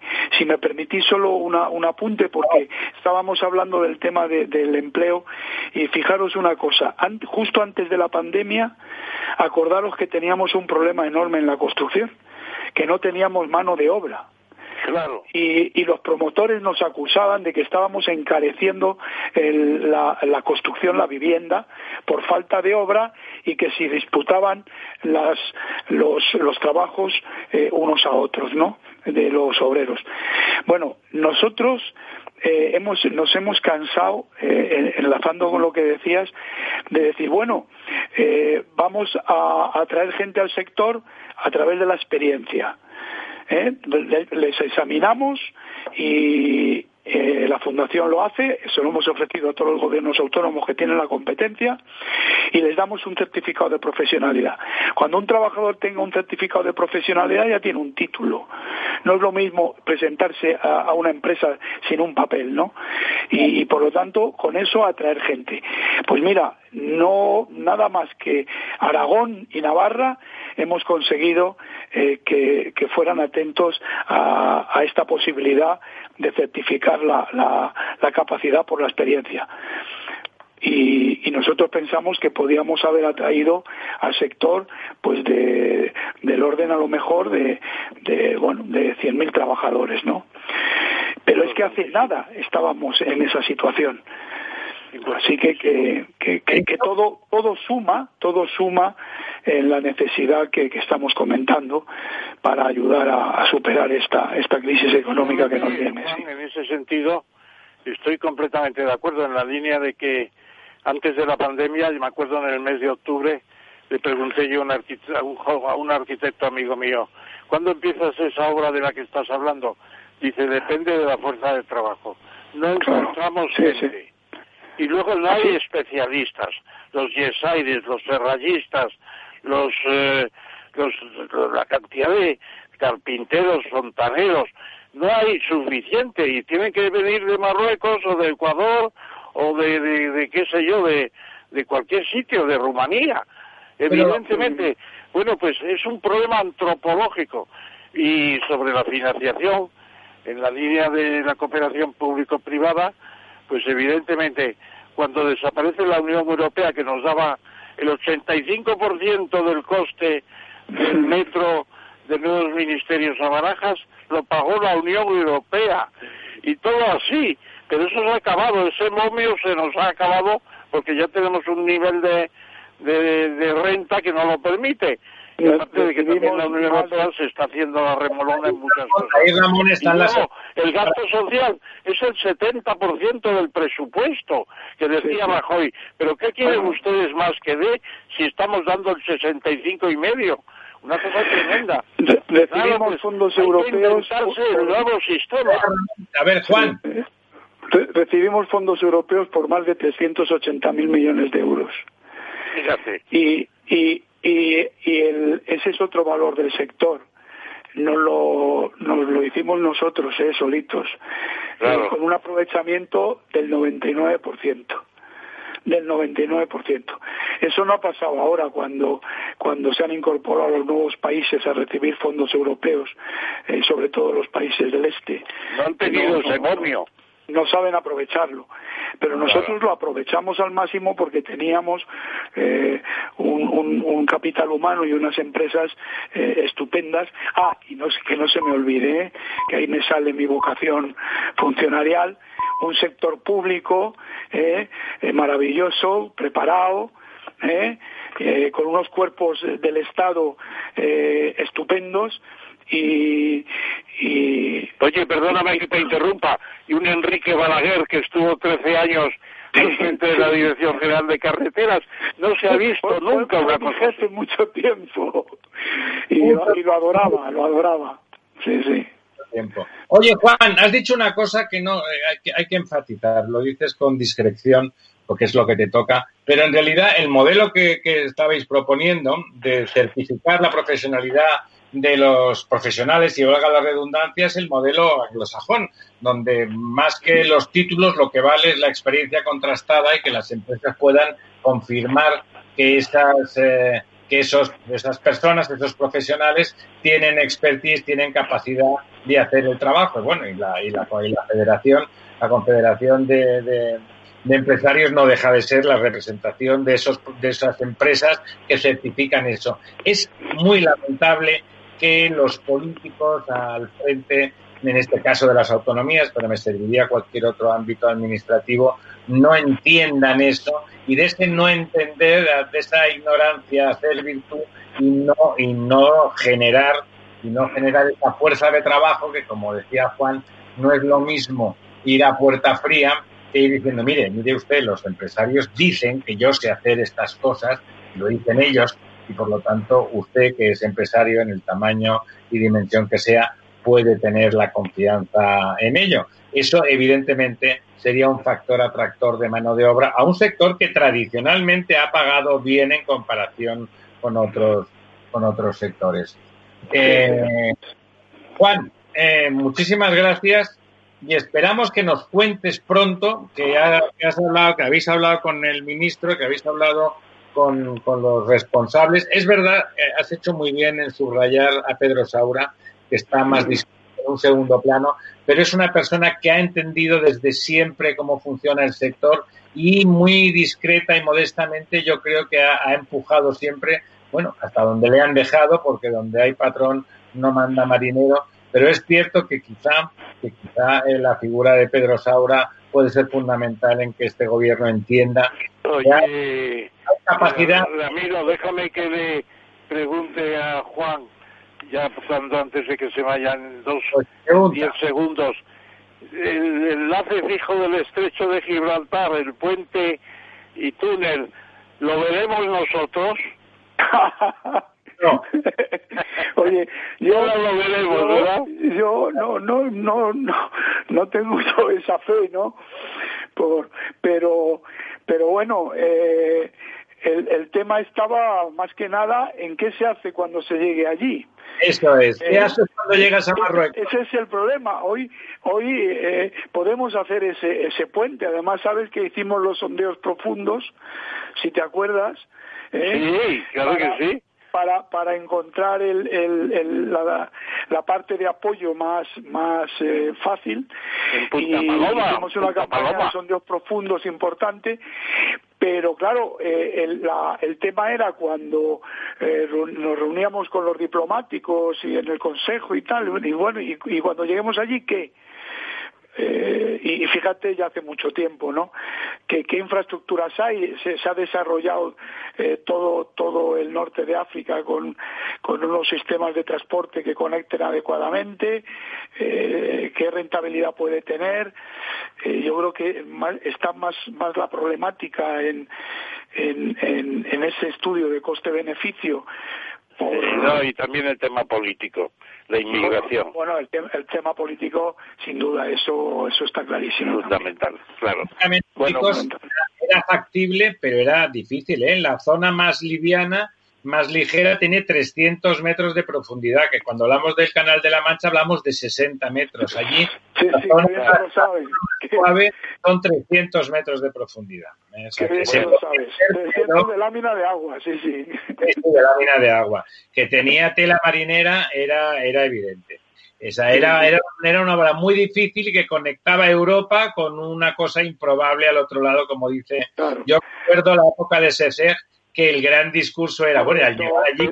El, el, tema, el tema siempre nos decantamos ya por el túnel eh, y los sondeos profundos era para encontrar después de esas 300 metros eh, un, un sustrato impermeable. Y bueno, no salió muy bien porque apareció un, un paleocanal, un canal antiguo que no era 100% permeable eh, y bueno, ahí se ha quedado un poco el tema hasta donde yo, yo, yo ya lo dejé. Pero sí, sí, la solución, lógicamente, hoy por hoy es el túnel. ¿eh? Y era una ilusión sobre todo de Hassan II, ¿no? Juan era una cosa... El, y, don Juan, y don Juan de Borbón, el padre de... El, abuelo de Felipe. Él por donde iba, Hassan II entonces por donde iba llevaba una maqueta, la maqueta debajo del brazo. De puente, ¿eh? de puente, él quería puente. Bueno, muchas gracias.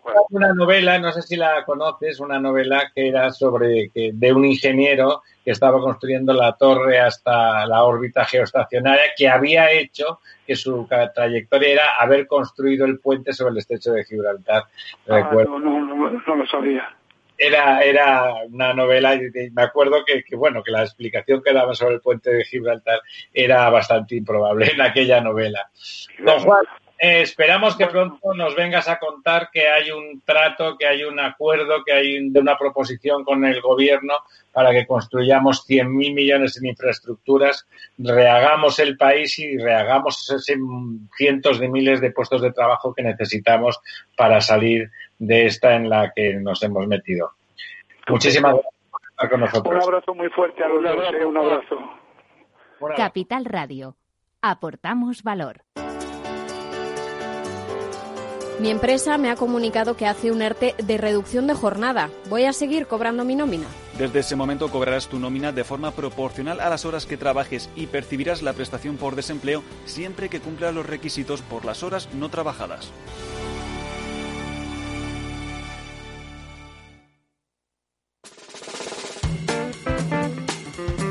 La verdad desnuda. Capital Radio.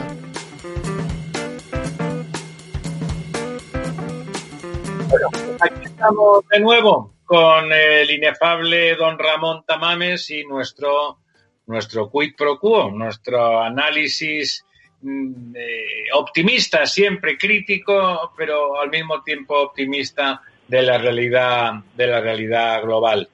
Eh, bueno, había estábamos hablando, estábamos hablando de la necesidad de, dinero. Eh, don Ramón siempre fue optimista con relación a que Europa acabaría poniendo eh, muchos millones. Finalmente, la señora Lagarde parece que, como él ha comentado ya al principio del programa, ha repetido la famosa frase que ahora tiene menos mérito que cuando la dijo don Mario Draghi eh, era fue un antes y un después Ahora ya, ya hay un precedente, lo que sea necesario. ¿Va a servirnos esa liquidez, don Ramón? Hombre, yo creo que liquidez ya están dando por un tubo, porque realmente el manguerazo que se llama con la manguera del dinero, el Banco Central Europeo responde casi de un día para otro a las peticiones que se le hacen de liquidez. Y los bancos españoles pues están en primera fila en ese sentido y supongo que ya la actividad importante de un cierto nivel eh, que ha sido lo de los los créditos con el aval del ICO pues ya van por 40.000 millones seguramente una buena parte procede del, del Banco Central Europeo y, Y, perdón. Una, una, una, una, una punta que, para que me diga usted. Están los, el ICO está rechazando el 50% de las peticiones de las pymes. Bueno, el caso es que ya el tercer, el tercer paquete de, de 20.000 millones, de algo más de 20.000 millones, ya se ha concedido. Lo que pasa es que hay un retraso indudable, se podría hacer más deprisa, pero al final se va deglutiendo todo. Yo creo que llegaremos a 70.000 millones fácilmente. Eh, claro, el, es que la, el ICO tiene, tiene la presunción de una, mejor dicho, la experiencia de un de una morosidad impresionante, llegó a tener el 30% cuando los bancos estaban en el siete y medio. El problema es que y entonces está con esa especie de eh, como el como si el dinero fuera suyo, si el dinero no es del ICO, el ICO es un mero avalista nombrado por el Lender of Last Resort, del Estado español. Es un banco público y en esta circunstancia tremenda, hay que repetirlo, tremenda, eh, no puede ponerse tan cicatero. bueno, y luego, yo creo que al final irá asumiendo su papel con cierto retraso, es evidente. Se han destruido 130.000 empresas. No podemos, tenemos que intentar dar apoyo a eso, ¿no? ¿No le parece? Bueno, sí, lo que hay que hacer es criticarlo para que se den prisa, pero ya estar librado, por así decirlo, el tercer paquete, que vamos a llegar ya a, a 70 mil millones, me parece. Bueno, se va a demorar, se va a demorar, pero peor es que no hubiera nada, claro. Estamos acostumbrados, la, la, la mitad de nada es nada.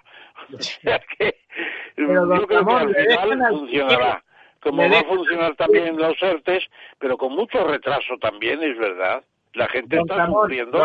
aparte del retraso, le dejan al que tiene. Están rechazando muchísimos ERTES, de, digo ERTES, están rechazando también ERTES, muchísimas, muchísimas. Claro, también están retrasando y están con la amenaza de que como haya una desviación de la legalidad, tienen que devolver el dinero de tres meses de pagarles el 70% del sueldo a los a las personas que están en los ERTES que oficialmente no son parados, aunque no tengan función ni actividad, están todavía en la lista de, ocupados de 18. amigo mío, no son parados, son platillos volantes, son platillos volantes. Bueno, bueno, en fin, yo creo que con todo y eso el Banco Central Europeo está cumpliendo su función. Lo que ahora viene el Tribunal Constitucional de Alemania con una vieja historia de que no se puede comprar deuda pública de los estados. Bueno, eso es una historia muy vieja y ya el Tribunal de la Unión Europea sentenció que no tenía razón el alemán. Lo que pasa es que vuelven los alemanes. ¿Y qué pasa? Pues que se compra deuda pública de los estados por el Banco Central, pero en el mercado secundario compran a los bancos y prestan dinero a los bancos con la garantía de la deuda pública que, que, sacan de los bancos, que tienen mucha, y se la ofrecen como garantía al, al Banco Central. El Banco, el, el, Tribunal Constitucional alemán se tendría que preocupar más del hecho de que el Banco, que el Banco Central Europeo está dando fondos importantes con la garantía de bonos basura que no se los creían coger nunca antes, pero que ahora se están aceptando para facilitar lo que se llama el dinero del helicóptero. Bueno, don Ramón, antes eh, ya ha comentado usted brevemente que, que Buffett está poco optimista, pero en particular dice que no ve oportunidades para invertir. Exactamente qué es lo que quiere decir, qué, qué, qué, qué oportunidades no existen. Yo creo que en cierto modo el propio Warren Buffett, que es más cuco y más astuto que Rommel, el, zorro del desierto. Warren Buffett lo está haciendo muy bien, lo ha demostrado muchas veces. Es mayor que yo, eh, va a cumplir 90 años enseguida y es un personaje de mucho cuidado y de mucha capacidad. Además, cuando Madoff, el mago ese de Nueva York que daba dinero a las puertas porque tenía un sistema de pirámide, pues decía Warren Buffett, yo a Madoff no le compro nada no le compro nada porque no me fío, porque las cosas que yo no entiendo no las utilizo. y mismo decía Emilio Botín del Santander. Y cuando salió que el Banco Santander había colocado 2.500 millones de euros a sus clientes con, con mecanismos de Madoff del, de la pirámide en Nueva York, pues se hizo cargo y dijo, yo pagaré lo que eso les haya costado a los clientes míos, porque no lo entiendo tampoco. Bueno, si lo entiendes, una pirámide, claro. Efectivamente. Bueno, entonces, yo creo que Warren Buffett quizá está lanzando un globo sonda. Ayer en Omaha, en Nebraska, pues con sus seguidores eh, fieles, pues dijo, tenemos una tesorería muy importante y cualquier cosa que buena que buena que venga ya ya la compraremos pero de momento es lógico que ahora se toque se tenga mucho cuidado tenga mucho cuidado porque hay empresas que van a desaparecer incluso grandes y eso no lo puede hacer el Berkshire. Hathaway es un fondo casi divino y es de mucha de mucho prestigio el fondo de Warren Buffett no claro claro. Wonder. Eh, don Ramón, hablábamos también con Juan Lazcano, hablábamos con Juan Lazcano, que, siempre quiere ser prudente, eh, de la necesidad de crear empleo, porque ¿cuánta, en qué, en, qué valora usted que se va a quedar la destrucción de empleo después de la crisis sanitaria? Bueno, ahora dan las cifras de lo que fue el mes de abril, 900.000 más, y lo que también han facilitado es la cifra de cuatro millones y medio de personas que están en los ERTES o en esa zona de, de, la, de los autónomos eh, que han tenido un régimen, tienen un régimen especial ahora. Cuatro millones y medio de gente que está a punto de cobrar, todavía no han cobrado, pero están a punto de cobrar, y eh, su, el 70% del sueldo, pero están inactivos, son parados solemnes. Lo que pasa es que teóricamente hasta que se termine el ERTE, se le sigue pagando con el dinero de la seguridad social, claro. Están en el limbo. Están en el limbo. Hoy, tenemos, hoy tenemos teóricamente, no, en la realidad tenemos unos cuatro millones de parados que con la hinchazón de lo que teníamos, más cuatro y medio, hoy estamos en ocho millones de parados tranquilamente. Es una barbaridad, una, barbaridad. Claro, sobre 19 millones y medio de ocupados, hoy tenemos 18,4, pero si quitamos los cuatro y medio de los de los eh, ERTES y demás, estaremos en 14 millones de ocupados. Es una cifra terrorífica, claro, cuando decía Rajoy, he llegado a 20 millones y tenemos que llegar a 22.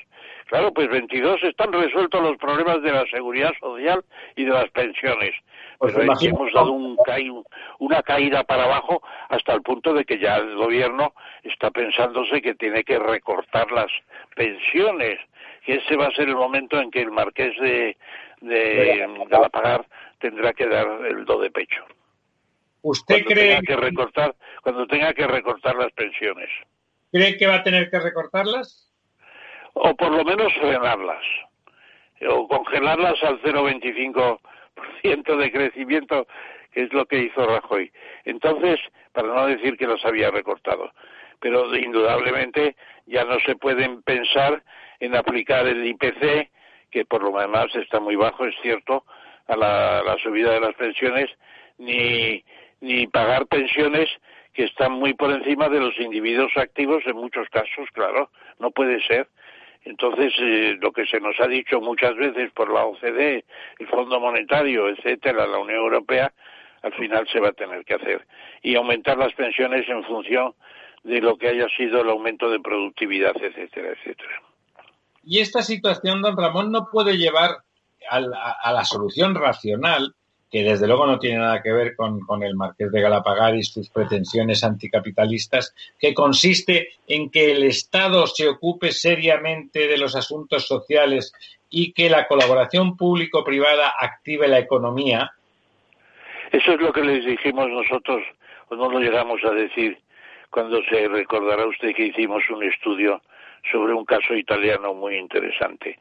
No solamente los municipios, el Estado se tiene que dedicar a las cuestiones sociales y las económicas tienen que ser cooperación público-privada en gran parte, en gran parte, porque si no el Estado se atasca y el personal sufre cuando empecemos a tener unas carreteras con baches o cuando tengamos una insuficiencia de vías y arterias eh, ciudadanas, etcétera, etcétera, porque las infraestructuras, lo hemos visto con, con Lazcano, pues son fundamentales, es que es el pan nuestro de cada día.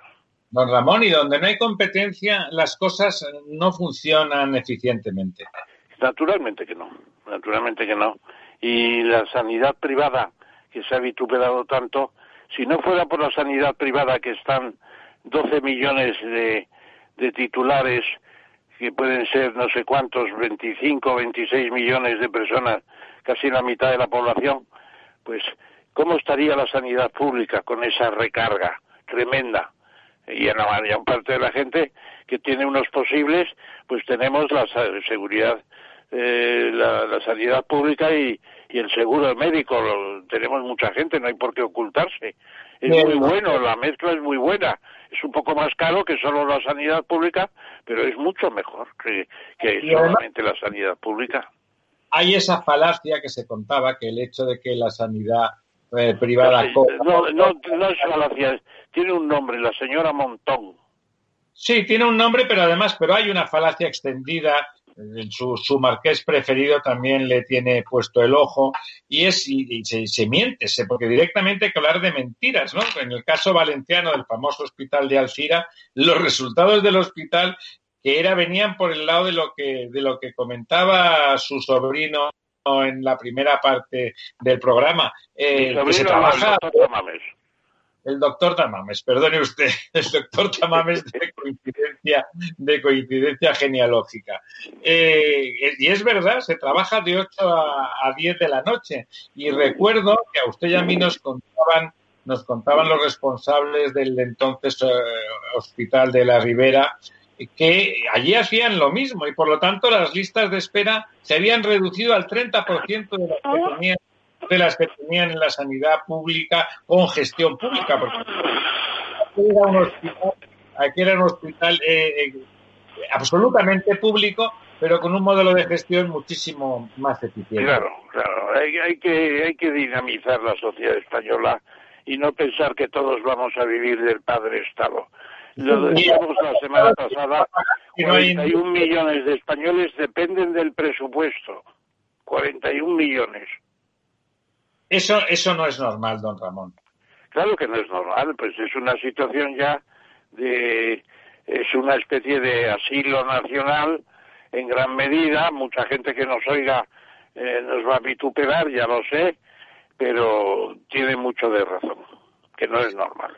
Bueno, eh, todo el mundo está diciendo que el mundo será distinto, que el mundo cambiará después de esta crisis, aparte de la desgracia para tantas familias de haber perdido seres queridos y no haber podido acompañarlos, que eso por supuesto es una desgracia.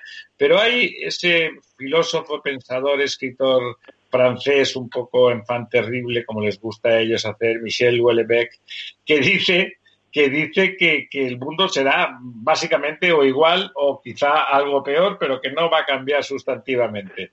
Efectivamente, mucha gente dice la solidaridad que se está demostrando, la eficiencia de ayudas de unos a otros, etcétera, abre un nuevo mundo. Bueno, eso será si lo empujamos bien y trabajamos a fondo, etcétera, etcétera. Pero por lo pronto va a ser bastante peor, con la amenaza de contagios, con los problemas de hacinamiento, la necesidad de reformas de las residencias, una, mm, una sanidad público-privada con capacidad de afrontar lo que venga encima, sea lo que sea, una industria española que no tengamos que pagar 50 millones de fletes para enviar eh, aviones a, a China y la India para traer traer eh, mascarillas. Bueno, e, eso todo hay que resolverlo y eso cuesta mucho y mucho esfuerzo y no va a significar una vida más fácil ni más sencilla. Al principio seguramente será más complicada. A mí lo que me ha gustado de Hulebeck, que yo la primera vez que lo leí me quedé asombrado del personaje, y yo creo que se está haciendo un filósofo más serio y más trascendente. Pero cuando él dice que en estos días en los correos electrónicos mucha gente pregunta si se ha muerto fulano o mengano. Un virus banal, dice, pariente de los poco prestigiosos virus de la gripe, con una posibilidad de supervivencia confusa, a veces benigna, a veces mortal, ni siquiera transmisible sexualmente, dice, como si fuera un virus de, de birria, iba a decir otra palabra, y un virus sin calidad. Bueno, pues nos está costando Dios y ayuda, que se decía antes, para quitarnos encima el maldito bicho. Nos está costando cientos de miles de muertos en todo el mundo. Y luego cuando dice que la tendencia desde hace más de medio siglo, bien descrita por Philippe es disimular la muerte. Claro que la estamos disimulando. Han sido muertes secretas, oratorios secretos, eh, una cremación generalizada porque ya no se da abasto y, y se invita a nadie, ¿no? todo es secreto, ahora se va a liberalizar ya. Bueno, pues en fin, yo creo que tenemos una situación tremenda y a los, cuando hablábamos con el doctor Tamames, a los de mayores de 70 años, segunda clase, pues les ha dado, eh, digamos, segunda preferencia a la hora de aplicarles las, los, eh, los eh, centros de cuidados intensivos, etcétera, para salvar a los más jóvenes que tenían una vida por delante. Eso ha sido terrible también. O sea que eh, yo creo que no vamos a vivir mejor. Yo hace tiempo que ya pienso que nuestros hijos no van a vivir igual que hemos vivido nosotros. Ahí había una, una reflexión de Carmen Iglesias, la presidenta de la directora de la Real Academia de la Historia que leí el otro día, muy interesante. Dice, no van a vivir como hemos vivido desde el final de la Segunda Guerra Mundial. Claro, ha sido el efecto keynesiano, el impulso de las leyes laborales, el en pleno empleo, tal y cual. Todo eso eh, hoy se va a ver muy desmerecido por una serie de circunstancias. Don Ramón, y una extraordinaria cultura del esfuerzo que hizo a esas generaciones capaces de construir un mundo que ahora eh, cuesta mucho de mantener. Eh, lo decíamos hablando de la construcción, pero también en la agricultura estos días se habla de gentes que vienen de la ciudad y se vuelven a las horas o al día siguiente porque no soportan lo que significa lo que significa e-, ese trabajo, ese trabajo duro, incluso necesitando el dinero. Vamos a la buena noticia, que, yo me parece buena nominalmente, pero la cuestiono en su viabilidad final. Eh, el tren Maya en, México eh, ha traído a los grandes, a ocho grandes consorcios donde los españoles tienen, como casi todo lo como suele ocurrir en todas las grandes obras públicas eh, en, el, en, el, continente americano, a, a, grandes empresas que lideran esos ocho consorcios. Pero. Hay ocho consorcios participados por empresas españolas. SACIR, FCC, Acciona, Comsa, Copasa, ASCH, Rubau y ADVI eh, precisamente conozco ya al titular de ADVI, es un empresario andaluz impresionante. Bueno, claro, que vaya de ocho empresas españolas a competir por el mismo trabajo es muestra de que efectivamente se mueve en todas partes. El poderío. Nosotros no tenemos la ley web Pomerane de los Estados Unidos que permiten el monopolio cuando se trata de hacer ofertas al exterior. Eso podría ser objeto incluso de perseguimiento valga la expresión, por parte de la Comisión Nacional de Competencia y los Mercados. Porque no se pueden poner de acuerdo con los precios.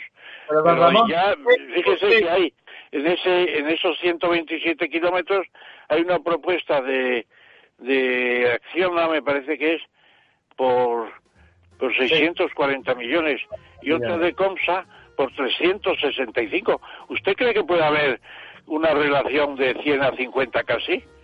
bueno, Comsa es mucho más especialista en ferrocarriles y entonces me imagino que tiene equipos más optimizables. Comsa ha sido tradicionalmente la gran empresa de ferrocarriles en España. Ahora con el AVE hay muchas que se dedican y que tienen expertise, por supuesto, pero por ahí es verdad, es cierto que la diferencia es extraordinaria y no parece, no parece, que puedan hacer la misma obra. Pero yo le preguntaría antes de acabar, ¿le parece que en la situación actual de México que tiene colapsado el presupuesto nacional porque el petróleo está por los suelos y ya sabe usted que es el 50% de su presupuesto viene de, los resultados del petróleo.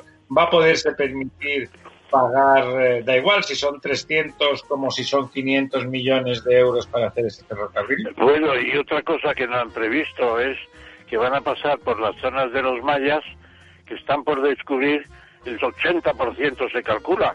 No están descubiertos sino una parte solo. Y van a tener que soportar la llegada de los arqueólogos con el pincelito. Tiempo, don Ramón. Volveremos el miércoles que viene a desnudar la verdad, a desnudar la verdad con nuestros amigos, con nuestros invitados, con don Ramón y con el resto de la tropa. Y hasta la próxima. Hasta la próxima. Muy buenas noches, Néstor, al otro lado de la pecera. Buenas noches, amigas, amigos. Descansen, sean felices.